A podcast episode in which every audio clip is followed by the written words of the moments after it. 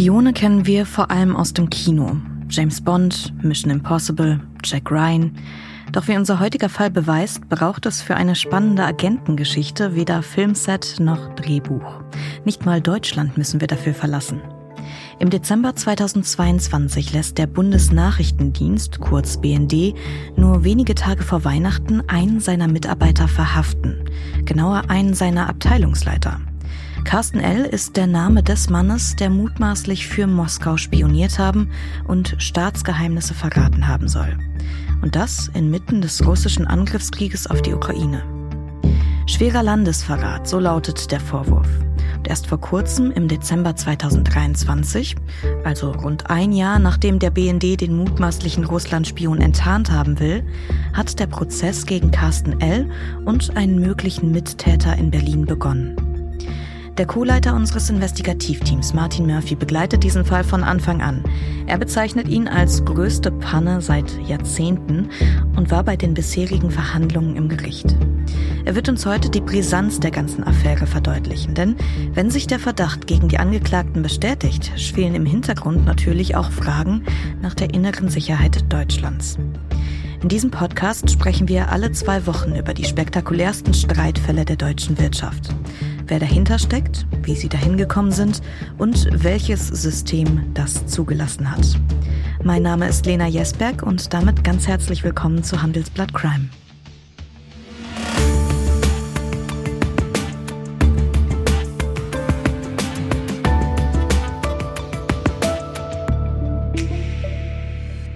Martin und auch dir natürlich erstmal ein ganz herzliches Hallo. Schön, dass du da bist.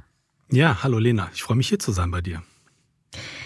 Jetzt ähm, habe ich es schon gesagt, besonders schwerer Landesverrat. So lautet der Vorwurf in diesem Jahr ähm, mutmaßlichen Spionagefall. Was droht dem Angeklagten, was droht Carsten Elden? Sollte sich dieser Verdacht bei den Verhandlungen bestätigen? Naja, also die Mindeststrafe für dieses Delikt, wenn das nachgewiesen wird, also er schuldig gesprochen wird, sind mindestens fünf Jahre Gefängnis.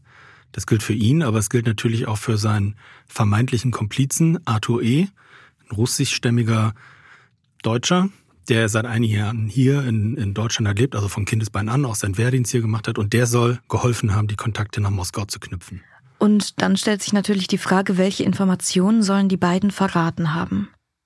Also so viel wie wir wissen, sind Informationen über den Krieg in der Ukraine weitergegeben worden. Also welche Waffensysteme dort zur Anwendung kommen aus dem Westen. Also HIMARS ist so ein Thema natürlich, diese Raketen, die die Ukraine einsetzen gegen die Russen. Und äh, das ist der eine Teil. Und zum anderen wurden auch Informationen über Prigoschin, also dem Gründer von Wagner, dieser Söldnertruppe, offenbar nach Russland weitergegeben. Mhm.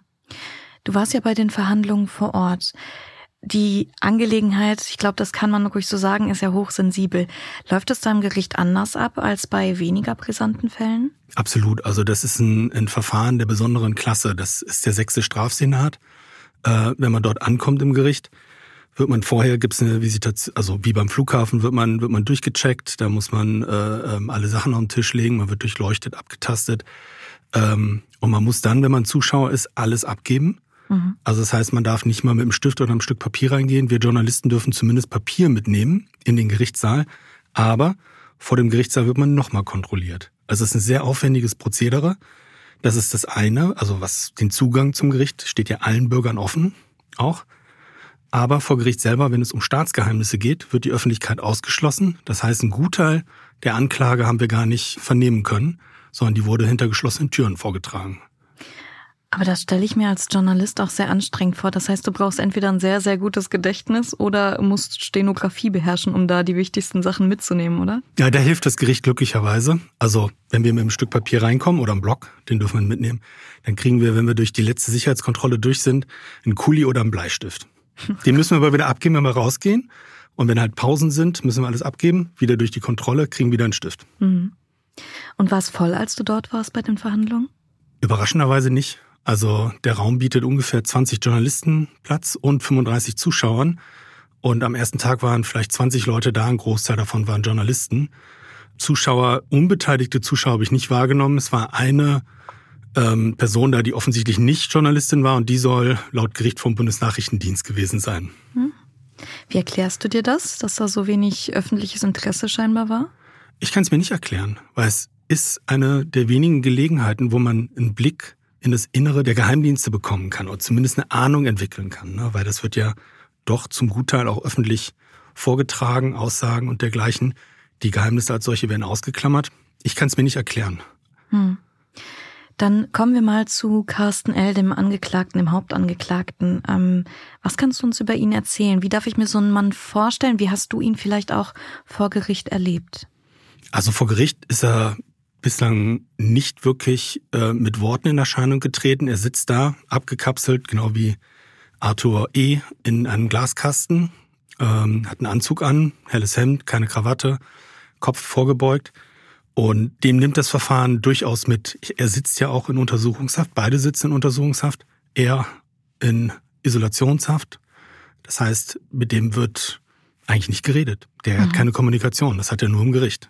Seit einem Jahr? Na, seit, äh, der ist natürlich in Untersuchungshaft seit einem Jahr oder jetzt schon mehr. Aber im vergangenen November soll es äh, zu dem Fall gekommen sein, dass er ein Kassiber hat übermitteln wollen an äh, Arthur E., der ist geständig, der macht eine Aussage und laut Gericht oder laut Staatsanwaltschaft hat er, also Carsten L., versucht, Einfluss zu nehmen, dass er seine Aussage zurücknimmt. Und seitdem mhm. ist halt ähm, der Kontakt begrenzt. Ein Kassiber, was ist das? Ja, ein Kassiber ist ein schönes Wort, ne? Das ist ein Stück Papier, ähm, das äh, im Gefängnis äh, von Hand zu Hand weitergegeben wird, äh, um zu kommunizieren. Also eine ah. Geheimnachricht. Wie im Schulunterricht. Willst genau. du mit mir gehen? genau, ich vermute mal, es war ein anderer Text da drauf. ähm, jetzt habe ich zu Anfang schon die Anekdote benutzt, daher muss ich jetzt einfach mal fragen, wie viel James Bond-Feeling kommt da hoch? Null. Hm. Also es kommt bei den Namen der, der Dienste kommt natürlich was hoch, weil alle gängigen, die wir, also der russische FSB wird genannt, der BND wird genannt, CIA, FBI, FBI ist Polizei, aber die werden genannt, die sind in gewisser Art und Weise auch involviert gewesen. Also es ist schon die große weite Welt der Geheimdienste. Aber wie das so beschrieben wird, da sitzen halt zwei Leute, die, ich will nicht sagen, Akten von A nach B geschoben haben, aber eigentlich doch eher dilettantisch agiert haben. Weniger mit Aufregung, weniger mit Action, sondern vielmehr mit Abfotografieren von Unterlagen und dann nach Moskau zu transferieren in, in ein Nobelrestaurant. Also, mhm. es hört sich eher bieder an. Jetzt haben wir über Carsten L. schon kurz gesprochen. Kommen wir zu Arthur E. Was wissen wir über den mutmaßlichen Komplizen? Wer ist er? Ja, Arthur E. ist ein, selbst nennt er sich Geschäftsmann. Er hat äh, Russland Geschäfte gemacht, in Europa Geschäfte gemacht und mehr ein, wie soll man sagen, so ein, er sucht Opportunitäten, Geschäftsmöglichkeiten.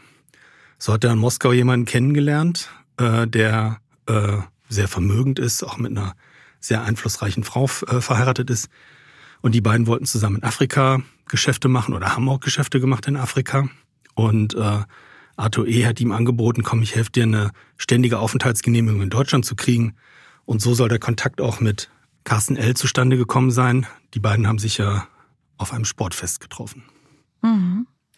Auf einem Sportfest, sagst du. Wie haben sie sich da kennengelernt? Angeblich per Zufall. Also es gibt eine, eine, dritte Person, die unbeteiligt ist. Die hat äh, den ähm, Arthur E. mitgenommen auf dieses Fest. Das war zu Corona-Zeiten im Mai 2021, Vatertag, ich glaube der 13. muss es gewesen sein. Und da haben die sich zusammen getroffen mit ein paar Leuten und haben halt ein Bierchen getrunken. Und darüber kam der Kontakt zustande. Arthur E. sagt, da wurde gar nicht groß geredet, das war mehr Zufall und man hat später irgendwie engere Bande geknüpft. Hm. Und dann beschlossen, man sucht mal die Verbindungen zum russischen Geheimdienst oder wie lief das? Ja, da kommt äh, ein nächster scheinbarer Zufall rein. Und zwar hat, ähm, wie gesagt, Arthur E. hat äh, einen, einen russischen vermögenden Mann getroffen äh, mhm. in Moskau wenige Monate zuvor. Und äh, über den hat er, also für den wollte er eine Aufenthaltsgenehmigung ja bekommen für Deutschland. Der ist zwar Russe und hat noch einen Pass von, einem, von einer britischen Insel, in der Karibik und äh, aber der will nach Deutschland, weil er hier seinen Lebensmittelpunkt hinlegen will, raus aus dem Kriegsgebiet, um es mal so zu formulieren, hin ins sichere Deutschland und er hoffte sich, dass Carsten L. helfen könnte. Das war die Story. Das könnte funktionieren, aber ehrlich gesagt, es könnte auch genau so angelegt sein, um ähm, den BND-Mitarbeitern eine Falle zu locken, weil man ja auch ein bisschen Geld geboten hat, nämlich Beteiligung in Afrika, einem an dem Minengeschäft. Und ähm, also das wäre schon so nach einem Drehbuch von, von Geheimdienstleuten. Mhm. Und sagt Arthur E. vor Gericht aus? Ja, das ist, ähm, er hat schon angefangen, seine Aussage zu tätigen. Er hat einmal selber vorgetragen und hat dann eine Befragung durch die Richter zugelassen. Und äh, er hat auch bei der Staatsanwaltschaft umfänglich, also sehr umfangreich ausgesagt und ist auch geständig. Und ähm, er hat vor Gericht geschildert, wie der Ablauf gewesen ist. Na, vom, vom Sportfesttreffen hin zur Verbindung nach Russland, wie er nach Russland gefahren ist, wie äh, der BND-Mitarbeiter ihm Unterlagen mitgegeben habe, wie sie damit umgegangen seien. Und äh, also der, der hat schon seine Geschichte dort äh, berichtet, die zum Teil sehr detailliert ist. Mhm. An Punkten, die ihn belasten, eher weiß ich nicht genau. Also schwammig. Mhm. Nach einer kurzen Unterbrechung geht es gleich weiter. Bleiben Sie dran. ChatGPT und andere Technologien verändern unsere Arbeitswelt rasant. Bei der Veranstaltung Work in Progress diskutieren wir in der Handelsblatt Media Group die Zukunft des Arbeitsmarktes, HR-Trends, KI, mentale Gesundheit und neue Leadership-Perspektiven. Sei am 13. und 14. Juni in Düsseldorf oder virtuell dabei und melde dich jetzt an unter work-progress.de. Dann lass uns mal beim Hergang bleiben, vielleicht auch ein bisschen mehr ins Detail gehen. Wie genau soll die Spionage abgelaufen sein? Also, soweit ich weiß, ist Arthur E. ja mindestens zweimal nach Moskau geflogen. Und dann? Mhm. Genau, also ganz am Anfang war die Frage äh, an Carsten L., ob er denn Unterlagen zu Sanktionen rausgeben könnte. Weil Arthur E. sagte halt, also ne, sagte halt, das sind für Freunde von ihnen, die wissen gar nicht, ob sie sanktioniert werden, ob er da mal was gucken könnte. Ne? Also scheinbar öffentlich verfügbare Informationen mhm. gegen ein bisschen Geld womöglich, so zumindest eine Darstellung. Und äh, naja, man könnte das auch als Köder sehen, wenn sich die Geschichte so bewahrheitet. Das war der Auftakt. Die Schilderung seitens, ich sag mal, was man außerhalb des Gerichtssaals hört, ist, dass diese Unterlagen, die dann weitergegeben wurden, mehr als die Sanktionslisten gewesen sind, sondern durchaus auch äh, einige geheimere Informationen aber wie gesagt, das ist äh, nicht bestätigt, auch nicht in der Aussage ähm, von Arthur E. angelegt. Und diese Information hat dann Arthur E. nach Russland transferiert. Und zwar musste er fliegen von München, wo die sich häufiger getroffen haben, erst nach Istanbul, dann nach Moskau. Es gibt ja keine direkte Verbindung. Da ist er dann in einem Hotel untergekommen und von dort ist er dann, hat er die Unterlagen ausgedruckt, hat er sich dann mit seinem russischen Kontaktmenschen, diesem vermögenden Russen, getroffen. Mhm. Und der hatte einen Menschen dabei, der sich Pavel nennt. Und Pavel gab sich selber zu erkennen als Mitarbeiter des russischen Inlandgeheimdienstes FSB. Und der hat die Unterlagen an sich genommen und hat dann auch weitere, ich sag mal, Wünsche geäußert. Hat unter anderem eine Liste weitergegeben, wo Informationen angefordert wurden über den Einsatz der Waffen in der Ukraine, die aus dem mhm. Westen stammen, wie die verwendet werden, wie die geortet werden können. Also ganz praktische Themen, die für die Kriegsführung relevant sind. Und sind das diese Wunschliste, wenn man so will? Ist Carsten L. dieser nachgekommen? Hat er die Fragen, die da drauf standen, beantwortet? Also mit der Liste ist äh, Arthur von Moskau zurück nach Deutschland gekommen und die haben sich zusammengesetzt. Jetzt gibt es die Version von Arthur E. aus dem Gerichtssaal. Er sagt dort aus, das seien mehr so allgemeinere Informationen gewesen. Mhm. Denen sei das aber auch heikel gewesen. Also habe man sich darauf geeinigt, eine Google-Suche zu machen und Informationen da einzutragen und denen das dann rüberzuschicken. Das ist erstmal die Aussage, die wir da jetzt öffentlich im Gerichtssaal gehört haben. Kann stimmen. Man hört aber, da sind sehr viel detailliertere Informationen drin gewesen, sehr viel konkretere Angaben drin gewesen. Und dass er da, ich sag nur, einen Teil der Wahrheit weitergegeben haben mhm. soll. Wie gesagt, das, das heißt, ist das, was man außerhalb des Gerichtssaals hört. Das heißt, Informationen, die da eigentlich nicht bei Google zu finden wären. Genau, die natürlich hochinteressant sind. Man muss wissen, zu der Zeit ähm, haben die Ukrainer äh, ihre Gegenoffensive mit den westlichen Waffen zum, zum Laufen gebracht und haben den Russen empfindliche Rückschläge beschert, also auch Verluste mhm. beschert, weil halt diese Waffensysteme neu waren äh, aus dem Westen und auch höhere Reichweite, höhere Technik, größere Sprengkraft, mehr, also höhere Präzision. Ähm, und jeder ähm, im russischen Dienst war eigentlich dahinterher, Informationen einzusammeln darüber. Die wollten wissen, was ist da los. Und diese Informationen haben sie auch versucht, in Deutschland halt abzugreifen. Wie ist denn das Ganze letztendlich aufgeflogen, diese Spionage oder diese vermeintliche Spionageaffäre? Ich glaube, davon müssen wir noch sprechen, ne? solange ja, kein Urteil genau. steht. Genau. Ja, wie ist sie aufgeflogen? Durch einen Hinweis eines Partnerdienstes. Und zwar sind in Russland selber die Unterlagen aufgefallen, einem Mitarbeiter eines westlichen Dienstes, ne, switch zurück, mhm. der hat das zurückgemeldet und diese Information ist dann zum BND kanalisiert worden. Und dort hat man dann angefangen, sich das Thema genauer anzuschauen, hat dann äh, eine Analyse gemacht, wer könnte diese Informationen weitergegeben haben. Es sind ja noch weitere Informationen abgeflossen und hat dann letztlich das eingrenzen können auf Carsten L. und ähm, hat dann dort erstmal eine Überwachung gemacht, aber dann doch relativ schnell zugegriffen, nämlich äh, wie gesagt im letzten vorletzten Jahr muss man sagen, also Dezember 22, am 22. hat man ihn äh, festgenommen Mhm. Und äh, seitdem ist er in Untersuchungshaft. Und Martin, der Arthur E., der soll ja auch eine große Summe Geld von den Russen bekommen haben. Ist das nicht auch in irgendeiner Form belastend? Denn da stellt sich dann natürlich die Frage nach dem Gegenwert. Ja, genau, alle beide. Das ist auch so, dass die in Russland bei diesem Treffen dort äh, mit Pavel, zumindest bei dem zweiten Treffen, es gab, es gab zwei Treffen insgesamt, beim zweiten Treffen hat er zwei ähm, Geldbeträge mitgegeben. Äh, in Summe sind das 450.000 Euro für die beiden, äh, Arthur E. und äh, Carsten L. Und ähm, das Geld ist, äh, was muss man sich auch die Frage stellen, wenn das allgemein verfügbare Informationen sind von Google oder Sanktionslisten, die man im Internet einsehen könnte, warum zahlen die Russen so viel Geld? Entweder sie wollten anfüttern, also mehr hofften sie sich vielleicht, oder es sind doch weitere Informationen geflossen. Ne? Hm. Vor allem ist das ja auch noch nicht alles, was rund um das Geld interessant ist, ne? weil er muss ja auch mit so einem Haufen Knete erstmal wieder zurück nach Deutschland kommen. Genau, also so viel Bargeld darf man nicht einführen, das muss man mhm. am äh, Zoll äh, melden.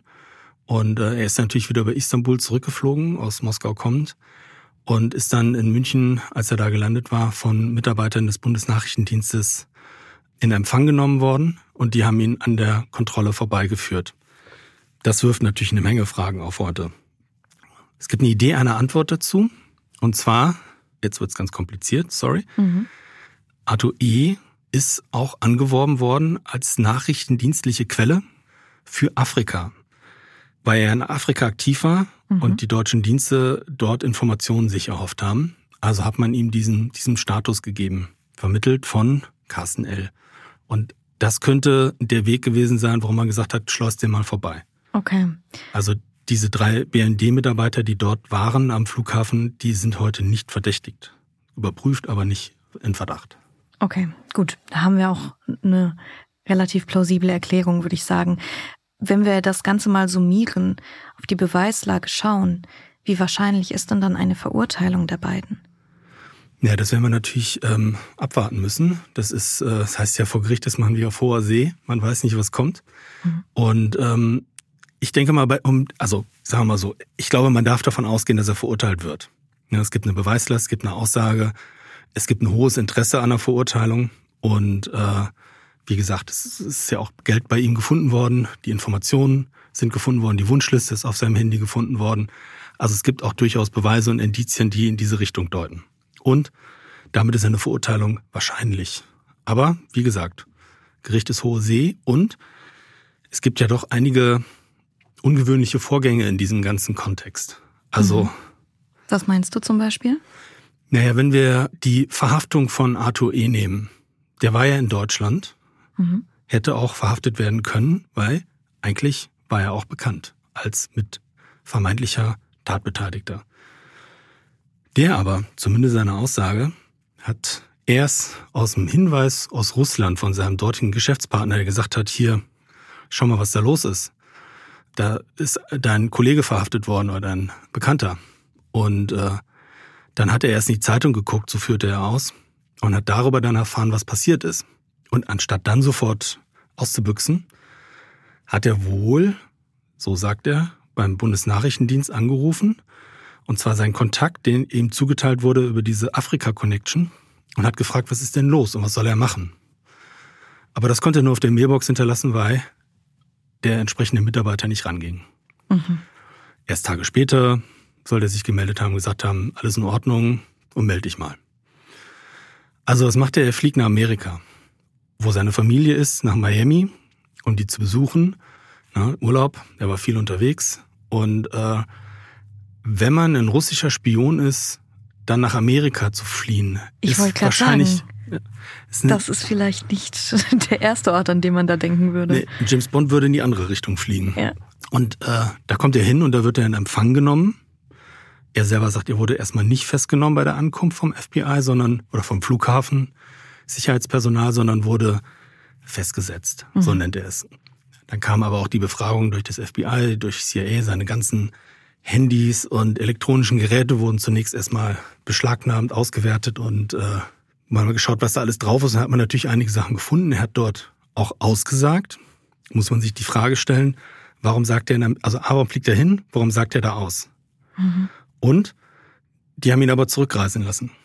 In Begleitung von zwei FBI-Mitarbeitern, ein Mitarbeiter, eine Mitarbeiterin genauer gesagt, äh, ist er nach München geflogen und hier ist er dann vom äh, BKA äh, in Empfang genommen worden und äh, eine Mitarbeiterrepräsentanten des FBIs, der war dann auch am Flughafen und dann hat man ihn erst festgesetzt und ins äh, Gefängnis verbracht.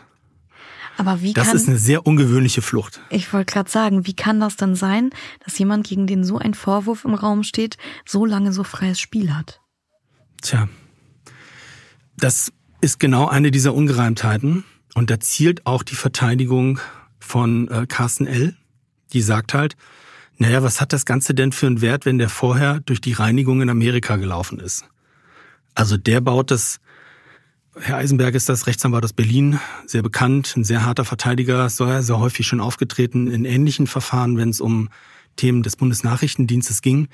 Für die Richter durchaus unangenehm, war unbequem und auch ein, ähm, jemand, der eine Taktik hat, nämlich, dass, wie gesagt, so ein Komplott zumindest erstmal in den Raum zu setzen, dass der doch vielleicht gar nicht für die Russen spioniert haben könnte, der Arthur E., sondern warum geht er denn nach Amerika? Das muss er gar nicht ausführen, er ist ja Verteidiger. Mhm. Aber er stellt das erstmal in den Raum und sagt so, das ist eine Ungereimtheit. Und da muss man sagen, hat er natürlich erstmal einen Punkt. Bei all dem, was passiert ist, wie war da die Aussage, wie war die Stimmung vielleicht auch zwischen Carsten L. und Arthur E.? Die beiden reden nicht miteinander, die dürfen wahrscheinlich auch nicht miteinander reden. Zwischen beiden ist eine, eine Glasscheibe, ähm, also Panzerglas. Und ähm, die würdigen sich wirklich keines Blickes. Mhm. Arthur E. schaut manchmal durch den Raum und äh, Carsten L. ehrlich gesagt guckt nach vorne, guckt auf Papiere, macht sich Notizen und äh, redet mit seinem Verteidiger. Und als Arthur E. seine Aussage gemacht hat, da ist er aus diesem Glaskasten herausgeführt worden also es sind Sicherheitspersonal, die dort sind und haben ihn dann äh, da vor den Richter platziert. Und da hat er dann erstmal seine Ausführungen am Stück vorgetragen. Und man konnte sehen, Carsten hat manchmal den Kopf geschüttelt und, und hat sich Notizen gemacht und ähm, scheint einige Sachen doch anders zu sehen. Aber das ist eine reine Ableitung. Und ähm, dann äh, in dem Prozess selber, weil das eine sehr komplexe Materie ist, hat der, der Richter hat erstmal das Verfahren unterbrochen und dann am nächsten Tag mit der ersten Befragungsrunde losgelegt. Aber muss man sagen, eher so allgemein Plätze abgefragt. Es mhm. war gar nicht eine tiefergehende Beschreibung. Das war, ehrlich gesagt, relativ harmlos, was da kam und hält sich aber nochmal die Option jetzt offen oder es ist auch angesetzt, äh, noch eine weitere Befragung von Arthur E. Der ist auch weiterhin äh, willig äh, auszusagen. Und ähm, beispielsweise ähm, stellt sich halt die Frage, was die mit dem Geld gemacht haben. Ähm, woher das Geld kam, also letztlich, wie haben die das in die Hände bekommen? Gibt es eine Aussage von Arthur E., dass sie das zu einer Bank gebracht haben. Das ist eigentlich auch ein ganz interessanter ähm, Schwenk in der Geschichte. Und zwar haben sie es zur Degussa Bank gebracht, wo Arthur E. ein Schließfach hat und äh, wo er Diamanten und sowas hat er alles ausgeführt. Und da hat der Arthur E. auch hingeführt, er wollte ein paar Goldmünzen und dergleichen kaufen. Also zuerst einmal denke ich mir, wenn jemand bei einer Bank aufläuft und sagt, ich habe jetzt einen sechsstelligen Betrag in der Tasche und ich kaufe jetzt mal ein paar Goldmünzen, die werden ja Fragen gestellt haben. Mhm. Da gibt's ja gesetzliche Richtlinien, an die die sich auch halten müssen. Und äh, da darf man, glaube ich, auch von ausgehen, dass sie das tun. wie sowas denn möglich ist. Das sind so, die Fragen hat er alle gar nicht gestellt. Also das sind so Kleinigkeiten, die, die wirklich auffällig sind, wo klar ist, da muss er nochmal nachfassen, auch bei den ganzen Begegnungen in Russland. Und das ist ja auch das, angeblich hat Carsten L. Arthur eh in die Räumlichkeiten beim BND gelassen und äh, ihn dort auch äh, fotografieren lassen, Unterlagen hat ihm da gezeigt. Da muss man sich halt auch die Frage stellen, wie soll das denn möglich sein? Da muss er natürlich nachfassen. Ne? Äh, es wäre ja. verwunderlich, wenn er es nicht hätte. Ich meine, er hat ja auch noch genug Gelegenheiten. 51 Verhandlungstage sind, glaube ich, insgesamt angesetzt, ne? Genau. Vielleicht, um das Ganze nochmal zu verdeutlichen, wie ja verrückt dieser ganze Fall eigentlich ist. Kannst du nochmal was über den BND selber sagen? Also, da erwartet man ja eigentlich, gerade da erwartet man nicht, dass sowas passieren kann, ne? Naja, es darf nicht passieren. Es passiert natürlich. Äh, Menschen sind Menschen und äh, das ist ja eine ganz besondere Welt, wo mit Einfluss gearbeitet wird, wo mit Manipulation gearbeitet wird. Und die Leute sind eigentlich ausgebildet in diesen mhm. Themen. Und Carsten L. ist natürlich kein Amateur, der ist Abteilungsleiter zuständig für die Sicherheitsüberprüfung. Unter anderem bei einer seiner Aufgabenfeldern. Das heißt, das ist kein Amateur, das ist eigentlich ein Profi. Dem würde sowas nicht eigentlich passieren dürfen, dass, es, dass der so einfach einen auf den Leim geht. Das muss man sich auch ne, äh, vor, vor Augen halten. Ja. Bundesnachrichtendienst, die Rolle ist klar. Das ist der Auslandsgeheimdienst, der, der forscht nicht in, in Deutschland ähm, illegalen Quellen nach, sondern der tut das im Ausland. Aber, und das betonen selber äh, die Mitarbeiter beim, äh, beim BND, das ist kein Geheimdienst, sondern es ist ein äh, Nachrichtendienst. Das heißt, der sammelt Informationen und gibt diese in die Sicherheitsbehörden beziehungsweise auch an das Kanzleramt weiter, berät die Politik, informiert die Politik, wehrt aber auch Gefahren ab, also hat auch Aufgaben im Ausland, die, die er da wahrnehmen muss. Dabei stellt sich natürlich jetzt die Frage, wie aktiv dürfen deutsche Behörden in solchen Fällen werden, jetzt mit der zunehmenden ähm, Sicherheitsgefahr und dem Sicherheitsrisiko, das wir sehen mit dem Krieg in der Ukraine, der Aggression Russlands, äh, aber auch dem Vordringen von ähm, aggressiven Ländern wie China oder auch dem Iran, die hier sehr aktiv sind. Hm. Nach einer kurzen Unterbrechung geht es gleich weiter. Bleiben Sie dran. Sie leben Fairness, Kultur und Werte? Zeigen Sie Ihr Engagement als Arbeitgeber und werden Sie Teil der Fair Company Initiative. Mit der Fair Company Initiative zeichnet das Handelsblatt Unternehmen aus, die insbesondere Berufseinsteigern und Young Professionals ein faires, attraktives Arbeitsumfeld bieten. Zu den entscheidenden Werten gehören unter anderem das Engagement für Mitarbeitende, Diversity und Chancengleichheit, Nachhaltigkeit und gesellschaftliche Verantwortung. Erfahren Sie jetzt mehr unter faircompany.de. Meinst du, man kann da schon von Sicherheitslücken beim BND sprechen? Muss man davon sprechen, bei dem, was wohl passiert ist? Natürlich, also das ist hochnotpeinlich. Also Informationen, die man äh, von anderen Diensten bekommen hat, sind abgeflossen. Es gab Hinweis von Dritten, dass das aufgeflogen ist und äh, oder dass die Informationen abgeflossen sind. Man musste dann selber handeln. Also eigentlich dürfte man erwarten, dass das nicht passiert, hm. sondern dass die Leute auch gecheckt werden, geprüft werden und auch ne, so ein. Was die ja machen, ist ja ein 360-Grad-Blick. Die gucken sich regelmäßig an, wie sind die Leute, haben die Geldnöte, das heißt, sie gucken auch die Konten durch bei den Mitarbeitern. Die befragen das Umfeld. Fragen so, ist der, hat er sich verändert? Tut sich da was? Also es gibt ein durchaus enges Monitoring. Und ähm, man darf eigentlich davon ausgehen, dass es professionell stattfindet. Ja. Also wie gesagt, das sind keine Amateure, ne? das ist eine professionelle Behörde, die ähm, ja auch ihre Verdienste hat. Und ist dir bekannt, ob das nach diesem Fall ähm, jetzt nochmal verschärft wird? Weißt du was darüber? Ja, davon darf man ausgehen. Also ein Fehler, den man gemacht hat, den macht man nicht zweimal. Mhm. Also die werden ihre Leute durchchecken, die werden auch ihre Systeme durchchecken und auch die Vita durchchecken. Aber man muss sich bewusst sein, das kann natürlich immer wieder passieren. Mhm. Also, das ist also kein Einzelfall, ja? Naja, es gab ähm, vor einigen Jahren schon mal einen Fall, ähm, wo ein BND-Mitarbeiter Informationen an die USA, scheinbar aber auch an Russland weitergegeben hat. Es war aber vor dem Krieg, weniger aufsehenerregend, weniger hochgehängt und natürlich weniger, also wenn das stimmt, dass es Details waren über den Ukraine-Krieg, dann könnte das natürlich auch die Folge haben, dass da Menschen zu Tode gekommen sind. Ne? Wenn die Russen diese Informationen haben, in dem Sinne einsetzen können, dass sie äh, ihre Angriffe äh, dahingehend umstellen konnten auf diese Systeme einzurichten. Ich wollte gerade sagen, das ist nämlich nochmal was, durch den Ukraine-Krieg verschärft sich die Brisanz des Ganzen nochmal. Ne? Genau. Also da muss man auch sehen, da sind wir auch an der Schwelle als Land. Wir haben jetzt ähm, wirklich äh, seit den 90er Jahren die sogenannte Friedensdividende gehabt. Das heißt, wir haben ziemlich Ruhe gehabt an allen Ecken. Also wir in Deutschland hier, in Europa äh, weitgehend. Und ähm, wir haben die Systeme auch runtergefahren. Also das heißt, die Mittel für den Bundesnachrichtendienst sind jetzt nicht gewachsen. Die Ausrichtung ist jetzt auch nicht geschärft worden, dass man gesagt hat, hier geht doch bitte mal und, und ähm, haltet einen engeren Draht in, in die russischen Systeme rein. Das ist augenscheinlich nicht passiert. Und auch an anderen Stellen sehen wir, dass der Sicherheitsapparat runtergefahren wurde, ne, wenn man mhm. die, die, die Bundeswehr und dergleichen nimmt. Und wir sind nun mal in einer anderen Zeit heute. Wie gefährlich ist das Ganze nun für die innere Sicherheit Deutschlands? Lässt sich das abschätzen? Also der Einzelfall als solcher, der dürfte jetzt nicht die Gefahr für die innere Sicherheit in Deutschland sein. Aber es zeigt halt die Anfälligkeit für das System. Und man muss wissen, wir, wir blenden das gerne aus. Weil, ähm, aber wie die Russen in dem Fall oder die russischen Geheimdienste in dem Fall äh, auch unterwegs sind, bis zum Ukraine-Krieg hatten die viele Geheimdienstmitarbeiter in Deutschland, die aktiv waren, mhm. die auch Agenten geführt haben und Kontakte gehalten haben, Informationen gesammelt haben. Mit dem Ausbruch des Ukraine-Krieges hat Deutschland, wie auch viele andere europäische Länder, diese Mitarbeiter ausgewiesen. Die sind häufig an der Botschaft angestellt und äh, man hat gesagt, ihr müsst das Land verlassen. Russland hat das Gleiche gemacht. Ähm, auf jeden Fall ist eine ganze Truppe rausgeschickt worden. Und Russland hat Einfluss verloren dadurch, weil sie natürlich nicht mehr so operieren konnten wie zuvor. Und was tun sie? Es ist halt auch durchaus interessant zu sehen, das sind kreativ. Sie kommen über LinkedIn-Profile, über Telegram, schreiben sie Leute an, wo sie glauben, die sind uns gewogen.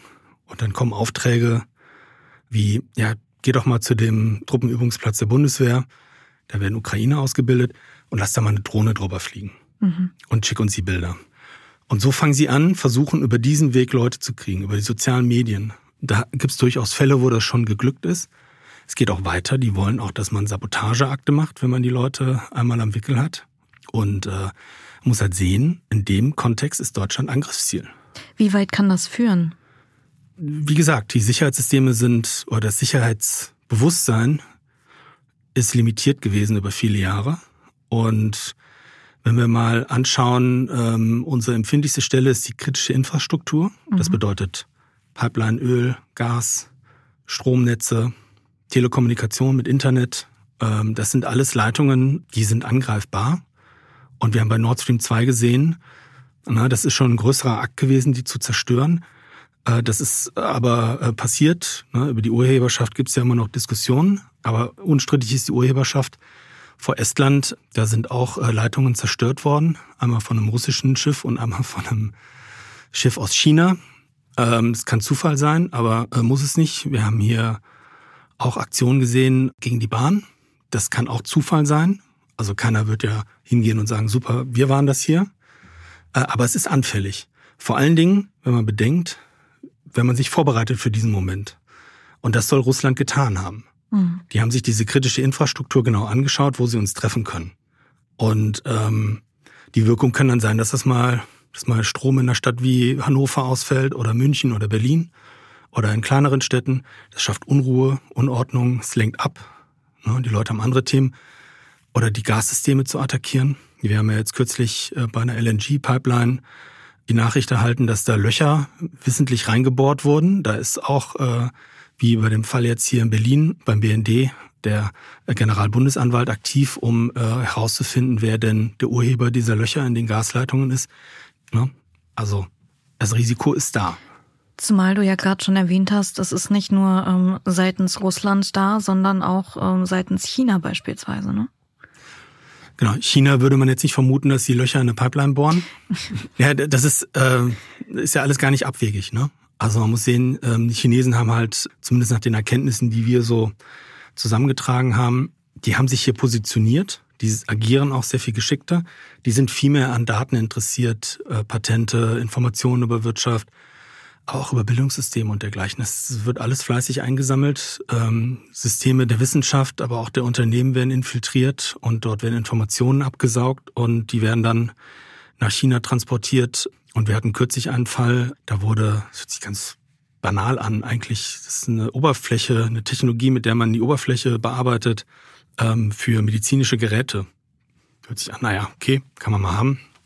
Aber auf jeden Fall ist nachweisbar, dass äh, ein chinesischer Wissenschaftler das mitgenommen hat, das auch zum Patent angemeldet hat. Also das war der wirtschaftliche Schaden gegen die deutsche Firma. Das Problem ist, diese Oberfläche ist natürlich wunderbar auch geeignet für Kampfflugzeuge. Mhm. Und zwar wie die in den Turbinen die Eigenschaften. Und je besser die Oberfläche ist, desto heißer kann die Temperatur werden und desto leistungsfähiger wird das, wird das Flugzeug. Das sind diese Elemente, wo, wo China reingreift. Damit haben wir eine sehr gute, breite Einordnung, glaube ich, geschaffen zu diesem Fall, ähm, beziehungsweise ein großes Ganzes dazu gezeichnet. Lass uns aber nochmal zu Carsten L., zu Arthur E. direkt zurückkommen. Für mich ist so ein bisschen der Eindruck entstanden, und ich kann mir vorstellen, dass es einigen Hörerinnen und Hörern auch so geht, dass Carsten L. da in erster Linie ja instrumentalisiert worden ist. Was sagst du dazu? Instrumentalisiert von wem? Beispielsweise von Arthur E. Also Arthur E. macht jetzt nicht den Eindruck, als wenn er der große konspirative Strippenzieher ist, mhm. sondern er wirkt schon wie ein Geschäftsmann. Also nicht mit der Kanone in der Tasche, sondern so wie er sich hinstellt, so wie er redet, es wirkt er eher wie ein, wie ein Mittel, wie ein, wie ein Zuträger. Okay. Aber also, es wirken, ne? kann natürlich auch gut getarnt sein. Genau. Aber ja, das finde ich ganz spannend, weil das ist, so wird er ja in den Medien auch gerne bezeichnet als Kurier einfach im Prinzip nur. Mhm. Ähm, für mich, und das ist absolut Wirken einfach nur, wie du sagst, wirkt er da tatsächlich aber äh, fast sogar eher als Strippenzieher wie Carsten L., als Carsten L. Naja, also ähm, das Interesse, es macht immer Sinn zu gucken, wer hat ein Interesse wenn wir das verordnen, hat Russland ein großes Interesse. Und der FSB als Inlandsgeheimdienst wäre ja gar nicht zuständig eigentlich. Trotzdem sammelt er diese Informationen über wahrscheinlich eine Opportunität, die die genutzt haben. Vielleicht ist es einfach so entstanden. Mhm. Und ähm, dann hat man Arthur eh halt gebraucht, um diesen Kontakt herzustellen. Man kann ihn aber auch ganz gezielt reingeschickt haben, um das zu tun.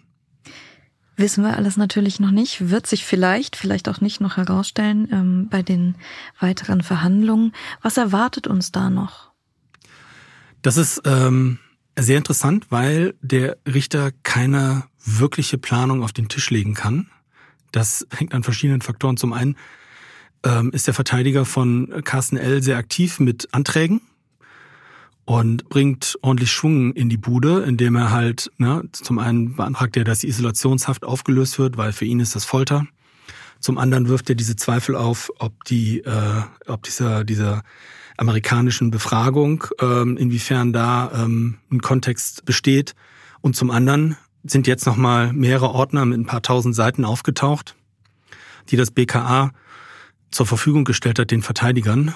Das ist eigentlich auch sehr unüblich, weil die müssen jetzt sich durch die ganzen Papiere wieder durchkämpfen und dadurch wird das Verfahren verzögert. Das bedeutet, der Richter muss von Tag zu Tag planen. Und jetzt ist erstmal eine Unterbrechung für zwei Wochen bis Ende Januar, mhm. weil diese Papiere gelesen werden müssen. Und ähm, dann wird Arthur E. eine Aussage machen, da werden noch ähm, Mitarbeiter aus dem Gefängnis eine Aussage machen wegen der Kassiber.